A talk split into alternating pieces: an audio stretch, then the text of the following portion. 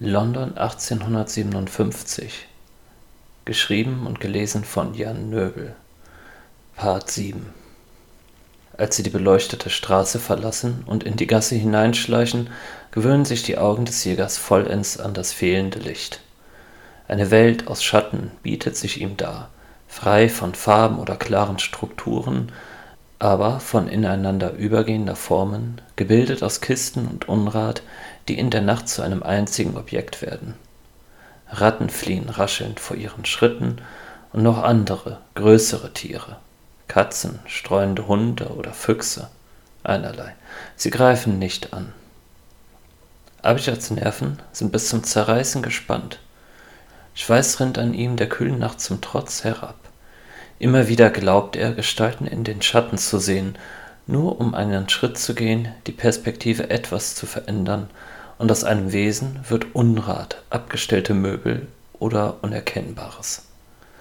Haasfeier atmet schwer hinter ihm, ein Zittern in jedem Atemzug verborgen. Abijad gelangt an eine Ecke, hebt die Hand gerade in die Höhe als Zeichen zu warten und späht herum. Nebel erfüllt den weiteren Weg, nur knöchelhoch und durch die fehlende Beleuchtung nicht silbern glimmend. Nebel, flüstert er. Angestrengt versucht der Jäger, etwas in der Gasse zu erkennen, und schließlich glaubt er, eine Person weiter hinten zu sehen. Vielleicht wieder eine Sinnestäuschung? Er trifft eine Entscheidung. Weiter. Die Schritte durch den Nebel wirken fast, als würde er durch Spinnenweben gehen, doch er verwirft den Gedanken wieder als Einbildung. Die Gestalt rückt näher, und diesmal verwandelt sie sich nicht in ein Trugbild. Der Jäger verlangsamt, setzt nun noch vorsichtiger einen Schritt vor den nächsten, seinen Dolch in der Hand haltend. Die Konturen der Gestalt vor sich bleiben unbewegt, doch kann der Inder nunmehr erkennen. Einige Meter vor ihnen steht ein Mann in feiner Abendgarderobe vor ihnen, den Rücken den beiden Gefährten zugewandt. Er wirkt reglos, nur der Kopf bewegt sich sachte von der einen Seite zur anderen. Auf dem Boden vor dem Mann liegen Dinge, den Schatten nach Bündel. Der Jäger muss an den Beginn seines Abenteuers denken, als er unter Whitechapel die einsame Frau entdeckte, die nur eine Ablenkung war, eine Falle, um Aufmerksamkeit zu binden. Abijad bleibt stehen, keine sechs Meter von dem Mann entfernt, der immer noch ohne Regung ist. Die leisen Schritte Haasfeiers verklingen. Der Jäger hebt seine rechte Hand und lässt den Zeigefinger schnell vier Punkte eines Kreuzes beschreiben, um seinen Begleiter zu erhöhter Aufmerksamkeit zu mahnen. Haasfeier klopft ihm zur Bestätigung einmal auf den Rücken. Abijad erwägt seine Option. Ein wenig Quecksilber könnte die Falle demaskieren, aber auch Aufmerksamkeit erzeugen. Sie können umkehren und nach Abzweigungen suchen, die sie vielleicht übersehen haben. Hearthfire unterbricht seine Gedanken, indem er ihm sanft, aber bestimmt die Hand auf die Schulter legt und dann zu einer Häuserwand deutet. Die Umrisse einer Leiter zeigen sich dort, gerade hoch genug, um auf eines der niedrigen Dächer zu gelangen. Eine weitere Möglichkeit. Und natürlich können sie den direkten Weg gehen. Die Falle, wenn es denn wirklich eine ist, auslösen, um zu sehen, was geschieht, oder versuchen, an ihr vorbei zu gelangen. Abijad erwägt, dass ein kleines Risiko vertretbar ist, um die Situation besser einschätzen zu können. Er bedeutet Hearthfire, einige Schritte zurückzutreten, lässt seine linke Hand zum Gürtel unter dem Mantel gleiten und eine Filiole mit Quecksilber ergreifen. Die Stille der Nacht lässt die Gasse von Whitechapel wie einen Ort aus einer fernen, einsamen Welt wirken. Selbst die fernen Schritte sind verklungen, wecken in Abijad das Gefühl, dass nur noch er und Mr. Haarfire dessen leisen, leicht zitternden Atem er hinter sich vernimmt, existieren. Sie beide und die Gestalt vor ihnen. Der Inder konzentriert sich, zielt und wirft die Filiole mit sanftem Schwung aus der Rückhand heraus. Zwei Herzschläge lang bleibt die Stille bestehen, bevor das Klirren der zerbrechenden Filiole erklingt. Nichts geschieht, nur die Gestalt wendet sich um. Die Bewegung wirkt steif wie an Fäden gezogen. Zwei Augen spiegeln matt das Zwielicht, suchen die Gasse unbewegt ab, während der Kopf sich ruckartig von einer zur anderen Seite neigt. Hallo? Die Männerstimme ruft mit einem angenehmen, flehenden Tenor: Liebling, bist du das? Ich suche dich schon so lange. Liebste, wo warst du nur? Abijad erinnert sich an die Frau in dem Nest, die ihren Mann suchte und doch nur eine Falle war. Der Mann jedoch scheint echt zu sein. Das Quecksilber verändert ihn nicht und auch nicht die Gasse. Doch der Jäger mahnt sich zur Geduld. Er ist sich sicher, nicht den Mann getroffen zu haben. Liebste, rede mit mir. Ein weiterer Schritt, und der Mann erzittert. Es wirkt, als stehe er in einer unsichtbaren Wolke, die jene Teile der Gestalt verändert, die sie berührt. Aus dem Fremden wird ein unförmiges Etwas, das in Lumpen gehüllt ist. Die Welt durch die Wolke betrachtet, wirkt, als betrachte Abijad sie durch ein rauchiges Glas, seltsam verschoben, fremd und doch gleich. Eine Falle, haucht Haasfeier kaum hörbar. Abijad nickt, fragt sich, wie er reagieren soll. Neben ihm erklingt ein Knirschen. Der Jäger wendet sich nach rechts und sieht gerade noch, wie das Wesen durch die Wand bricht und sich auf Haasfeier stürzt, von herabbrechenden Ziegelsteinen begleitet. Abijad wird von den Steinen getroffen und umgeworfen, rappelt sich aber sofort wieder auf. Haasfeier schreit laut, ein tiefes Dröhnen ertönt immer wieder im schnellen Rhythmus. Das Wesen kniet über Haasfeier, scheint ganz aus weißen, spitzen Knochen zu bestehen. Immer wieder schlägt es mit seinen Armen zu, trifft aber nur den Boden statt den sich windenden Mann. Kurz kann Abijad eine weiße Hand erkennen, über der ein langer Knochenfortsatz ragt, der an eine Klinge erinnert. Das Wesen scheint den Jäger nicht bemerkt zu haben. Nur wenige Sekunden sind vergangen, doch dieses Zögern fühlt sich an wie eine Ewigkeit. Abijad weiß nicht, wie er den Angreifer bekämpfen kann, doch er wird es herausfinden. Er springt auf das Wesen zu, erkennt eine Rille zwischen den Knochen und rammt seinen Dolch hinein und wieder heraus. Der Schlaghagel endet abrupt, ein wütendes Zirpen erfüllt die Gasse. Das Wesen springt erschreckend schnell auf und wirft sich herum auf den Inder. Abijad gelingt es, einen, zwei und einen dritten Schlag auszuweichen, bevor er über etwas am Boden stolpert und fällt. Sofort ist der Angreifer auf ihm, ein weißes, mit spitzen Zähnen bewehrtes Gesicht grinst ihn starr an. Ein Schlag trifft direkt neben ihm den Boden, ein weiterer reißt seine linke Wange auf. Mit aller Kraft stößt er zu, doch der Dolch kratzt nur an dem Brustpanzer, gleitet ab. Abijah tritt mit beiden Beinen zu, kann das Wesen kurz in die Höhe stemmen. Haasfeier wirft sich um den Hals des Angreifers, stößt ihm sein Messer in das schwarze Auge. Ein schmerzerfülltes Zirpen erfüllt die Luft, das Knochenwesen bäumt sich auf und wirft Haasfeier ab. Mühsam kämpft sich Abijad hoch, sieht eine Lücke zwischen Hals und Kopfpanzer des Monstrums und stößt mit aller Kraft zu, dringt tief in die Lücke und reißt den Dolch hoch, schlitzt den Hals auf. Haasfeier greift wieder an, packt von hinten sein Messer und zieht es hoch. Ein organisches Knirschen und ein Kreischen erfüllt die Luft, blaues Blut spritzt Abijad ins Gesicht, als der Kopf des Angreifers halb vom Rumpf gerissen wird. Das Wesen bricht zusammen, als habe es jegliche Kraft in den Gliedern verloren. Mr. Haasfeier und Abijad starren beide schwer atmend auf das Monster. Der Brite ist bleich vor Angst und Aufregung und zittert heftig. Auch Abijad spürt, wie die Taubheit des Kampfes ihn verlässt und der Schmerz und die Panik sich in ihm ausbreiten. Alles in ihm drängt zur Flucht. Diese Wesen haben sich bereits weiter ausgebreitet, als er es erwartet hätte. Gleichzeitig weiß er zu wenig über die tatsächlichen Ausmaße der Bedrohung und hat seinen Auftrag noch nicht abgeschlossen. Er starrt auf das Monster hinab, das in der Lache seines eigenen blauen Blutes liegt, den Kopf halb vom Rumpf gerissen. Schwer atmend besieht er sich die Gestalt genauer was wie weiße Knochen wirkte, entpuppt sich als bleiche Panzerplatten, ähnlich denen von Insekten. Kleine und große Stacheln ragen daraus hervor. Auch das Gesicht, das an eine Totenkopffratze gemahnt, besteht aus diesem Panzer. Die vermeintlichen Zähne, spitze Fortläufe, die an eine Reihe kleiner spitzer Dolche erinnern.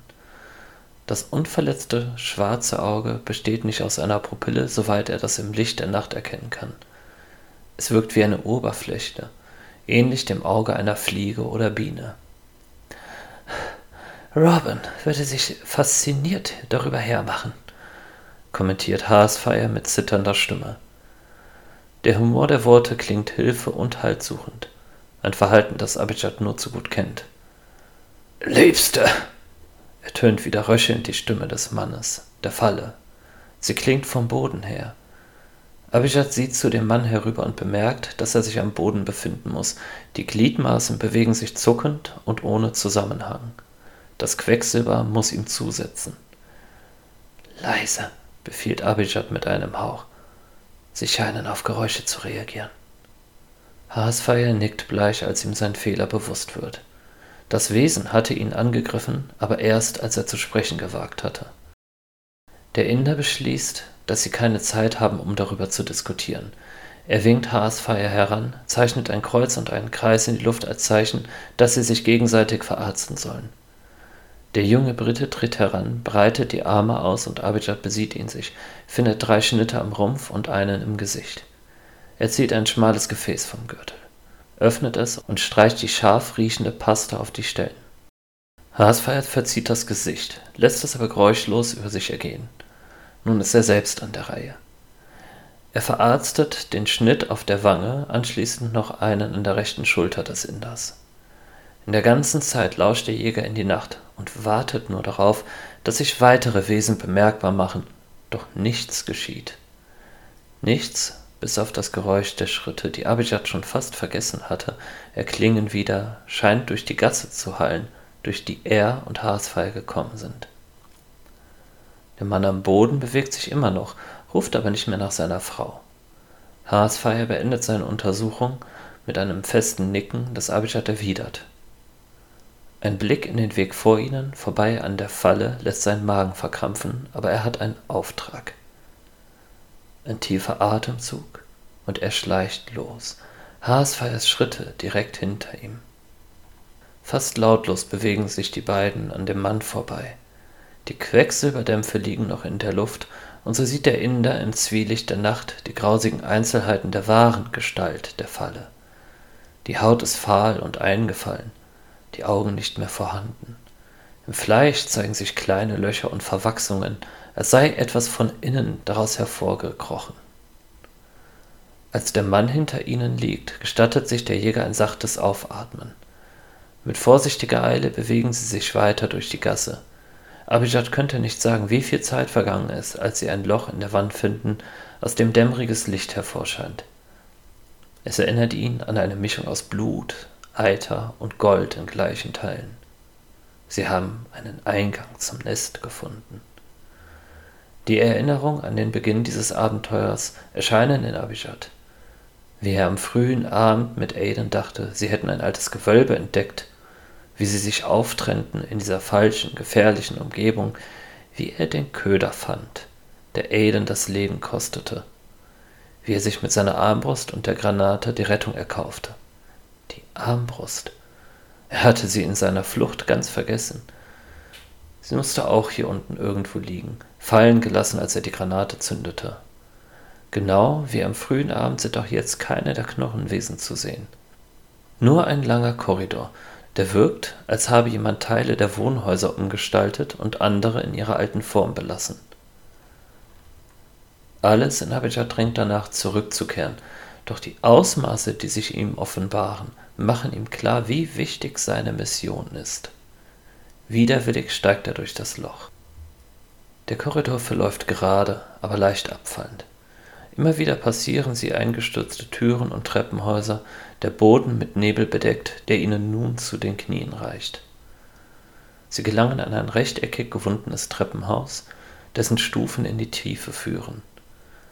Der Jäger wirft einen Blick hinab, bevor er es betritt. Der Weg ist frei. Mit jedem Schritt weiter hinab scheint es, als laste sich ein großer Druck auf ihn, als presse Abijad das Gewicht der Welt über ihn auf den Boden der steinernen Treppen. Sie passieren eine Öffnung, hinter der ein weiterer Korridor wartet. Doch der Jäger ist sich sicher, dass er tiefer hinab muss. Gerade will er sich abwenden, da entdeckt er in einem Holzbalken eine Markierung der Bruderschaft, die dazu dient, den Weg zurückzufinden und die gleichzeitig das Mitglied verrät. Zwei Rauten neben einem Pfeil, dessen Schaft von einer Linie durchkreuzt und dessen Ende ein Punkt ist. Die zwei Rauten kommen Abjad bekannt vor, aber er ist sich nicht ganz sicher, wem sie gehören. Nicht Trent, denn sein Symbol ist ein Kreis und eine Halbmondsichel. Er deutet auf die Markierung, sodass Hearthfire sie sieht. Der junge Brite betrachtet sie kurz, dann versteift er, deutet mit blassem Gesicht zuerst auf das Symbol, dann auf sich. Abijad sieht ihn groß an, doch Hearthfire späht in den Korridor hinein, wirkt, als wolle er gleichzeitig vorstürmen und den Rückzug antreten. Kurz wirft Abijad einen Blick das Treppenhaus hinab. Sie müssen weiter, müssen herausfinden, wie groß die Bedrohung inzwischen ist. Er kann aber auch verstehen, dass Haasfire wissen will, wie sein Symbol hier herabgekommen ist und ob sich dahinter etwas Neues verbirgt. Abijad spürt, wie sich das Gewicht der Entscheidung auf seine Schultern lastet, doch ihr Auftrag ist bedeutender. Zwar ist ihm selbst noch nicht klar, was genau sie hier zu finden hoffen, doch der Eindruck, den er bisher von dem Nest gewonnen hat, ist zutiefst beunruhigend. Er deutet die Treppe hinab und Haasfall nickt widerwillig mit zusammengekniffenem Mund. Vielleicht ergibt sich die Möglichkeit, auf dem Rückweg dem Symbol nachzugehen. Es scheint Stunden zu dauern, bis sie den Fuß der Treppe erreichen. Noch immer ist ihnen kein weiteres Wesen begegnet, doch schon beim ersten Versuch hielten sie sich zurück, bis sie Abijad in der Falle wähnten. Der Gang vor ihnen zeigt das gleiche Bild wie jener, den sie bereits passierten und all die anderen, die sie durch Treppenöffnungen gesehen haben. Vorsichtig späht Abijad hindurch, lehnt sich nur leicht aus dem Rahmen der Öffnung. Die gefährlichsten Momente, wie er weiß, Ecken und Türen, denn nie ist man sicher, was dahinter lauert. Ohne etwas zu entdecken, schiebt er sich vor, schleicht weiter. Der Korridor zeigt sich ohne Abzweigungen und Türen, dafür leicht abfallend. Sie sind keine zwanzig Fuß gegangen, da hören sie weit über sich ein Schreien und Kreischen losbrechen, gedämpft nur von der Entfernung und den Etagen, die zwischen ihnen liegen. Reglos warten sie, doch bei ihnen geschieht nichts. Der Knall einer Granate ertönt wieder Geschrei, dann ein Schuss, auf den Stille folgt. Abijad überlegt kurz, wechselt einen Blick mit Hearthfire und sie gehen weiter. Was auch immer dort oben vorgefallen ist, es muss warten, hat ihnen sogar etwas Zeit verschafft. Wieder scheinen Stunden zu vergehen, bis sie das Ende des Korridors erreichen. Eine Tür liegt vor ihnen, nur angelehnt. Sachte öffnet der Inder sie spät hindurch. Der Korridor setzt sich fort, wirkt nun aber seltsam vertraut. Kleine Details, Schmutz an den Wänden, Flecken auf dem Boden kommen Abijad bekannt vor. Sie schleichen weiter und nach wenigen Minuten ist sich der Jäger sicher, er ist in dem Gang, in dem er den Raum mit der Falle fand. Ein weiterer Schritt und die Realität verschiebt sich kaum merklich, lässt das Gefühl eines Déjà-vus erwachen, das nicht weichen will. Er kennt dies aus Delhi, nur ausgeprägter. Zwei Welten haben angefangen sich zu überschneiden, und hier ist ihr größter Berührungspunkt. Damals er die beiden Welten jedoch gleich real und verwirrend. Heute ist der Prozess noch nicht weit genug fortgeschritten, ist die andere Welt nur eine Ahnung des Geistes. Weiter. Er muss wissen, wie sich der Abgrund entwickelt hat. Sie erreichen die Tür, von der Abijad sicher ist, dass sie den Riss beherbergt. Sachte öffnet er sie und erstarrt. Knochenwesen hängen an Wänden und an der Decke, alle dem Abgrund zugewandt. Der Riss ist inzwischen über die Grenzen der Wände hinausgewachsen und offenbart einen Blick in ein Nichts, hinter dem ein Auge zu lauern scheint. Es ist schlimmer, als Abijad vermutet hatte. In Indien erschien das Auge erst, als der Riss die Größe der Tower Bridge besessen hatte. Die Jagdführerin war der Ansicht gewesen, dass dies das Anzeichen der endgültigen Öffnung gewesen war. Sie war damals hineingestiegen, sie und sechs andere Jagdführerinnen Akosua, die alle aus anderen Welten gekommen waren. Keine hatte er je wiedergesehen. Aber der Abgrund hatte sich verschlossen. Er weiß nicht, ob er die Zeit besitzt, noch einmal zu gehen und wiederzukehren. Was, wenn der Riss sich vergrößert, das Auge klarer wird? Die Knochenwesen scheinen von ihnen keine Notiz zu nehmen. Er schluckt schwer. Niemand weiß, wie der Abgrund versiegelt wurde. Immer nur hieß es, jemand sei hineingegangen und nie zurückgekehrt. Es klingt nicht verheißungsvoll, und er ist sich nicht sicher, ob er diesen Schritt gehen kann. Der Abgrund starrt ihn an und scheint auf eine Entscheidung zu warten. Noch immer nehmen die bleichen Wesen keinerlei Notiz von Abijad und Haasfeier. Der Jäger starrt in den Riss. Der Riss, der Abgrund, starrt zurück. Und in Abijad wächst das Gefühl, dass er gesehen wird.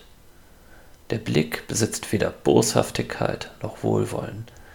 Es ist das suchende Betrachten eines Forschers, der ein neues Insekt erblickt hat. Ojat hat die britischen Forscher kennengelernt und fürchtet sich vor ihrer Neugier mehr als vor dem Anblick eines Teufels. Dennoch muss er sich dem stellen, was nun gefordert ist. Langsam weicht er zurück, drängt dabei Haasfeier mit sich und schließt im Gang wieder eine Tür vor sich. Eine Regung der Knochenwesen bleibt aus.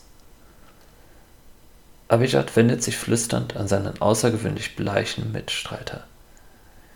Gehen Sie zu Fletchers Chapel, informieren Sie die brennenden Brüder. Sie müssen diesen Ort niederbrennen. Und Sie, Haasfalls Stimme ist heiser, ich versuche den Abgrund zu schließen. Haasfall schüttelt den Kopf. Er ist zaghaft, dann immer stärker, will etwas erwidern, doch er bringt kein Wort hervor. Die Zeit drängt. Gehen Sie, befiehlt der Inder und wendet sich wieder der Tür zu. Er achtet nicht darauf, ob Haasfeier seinen Befehl ausführt, sonst würde ihn selbst der klägliche Rest seines Mutes verlassen. Langsam öffnet er wieder die Tür. Er blickt die unveränderte Szenerie. Sein Herz beginnt noch heftiger zu schlagen. Sein Bauch krampft sich zusammen bei der Vorstellung, was er gleich machen wird.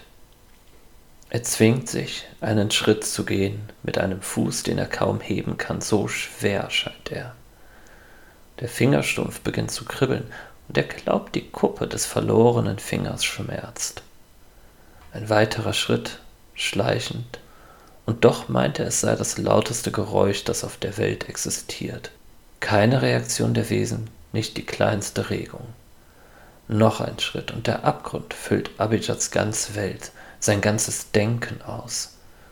Der kalte, forschende Blick ruht weiter auf ihm. Der Schweiß rinnt ihm in die Augen, durchtränkt seine Kleidung. Keine zwei Fuß trennen ihn nun von dem Durchbruch der Realitäten. Er könnte die Hand ausstrecken und die Kanten berühren. Abijad denkt an Delhi, an seine Familie, an die Dinge, die seine Heimat darstellen. Er bemerkt, dass eine tiefe Stille herrscht, als söge der Abgrund alle Geräusche ein. Die Luft ist unbewegt und klirrend kalt. Akosusa hatte nicht gezögert, erinnert er sich. Keine der sechs Frauen hatte auch nur für einen Moment innegehalten. Wie so oft beschließt er auch jetzt, sich ein Vorbild an ihr zu nehmen. Er tritt vor und die Welt verschwindet.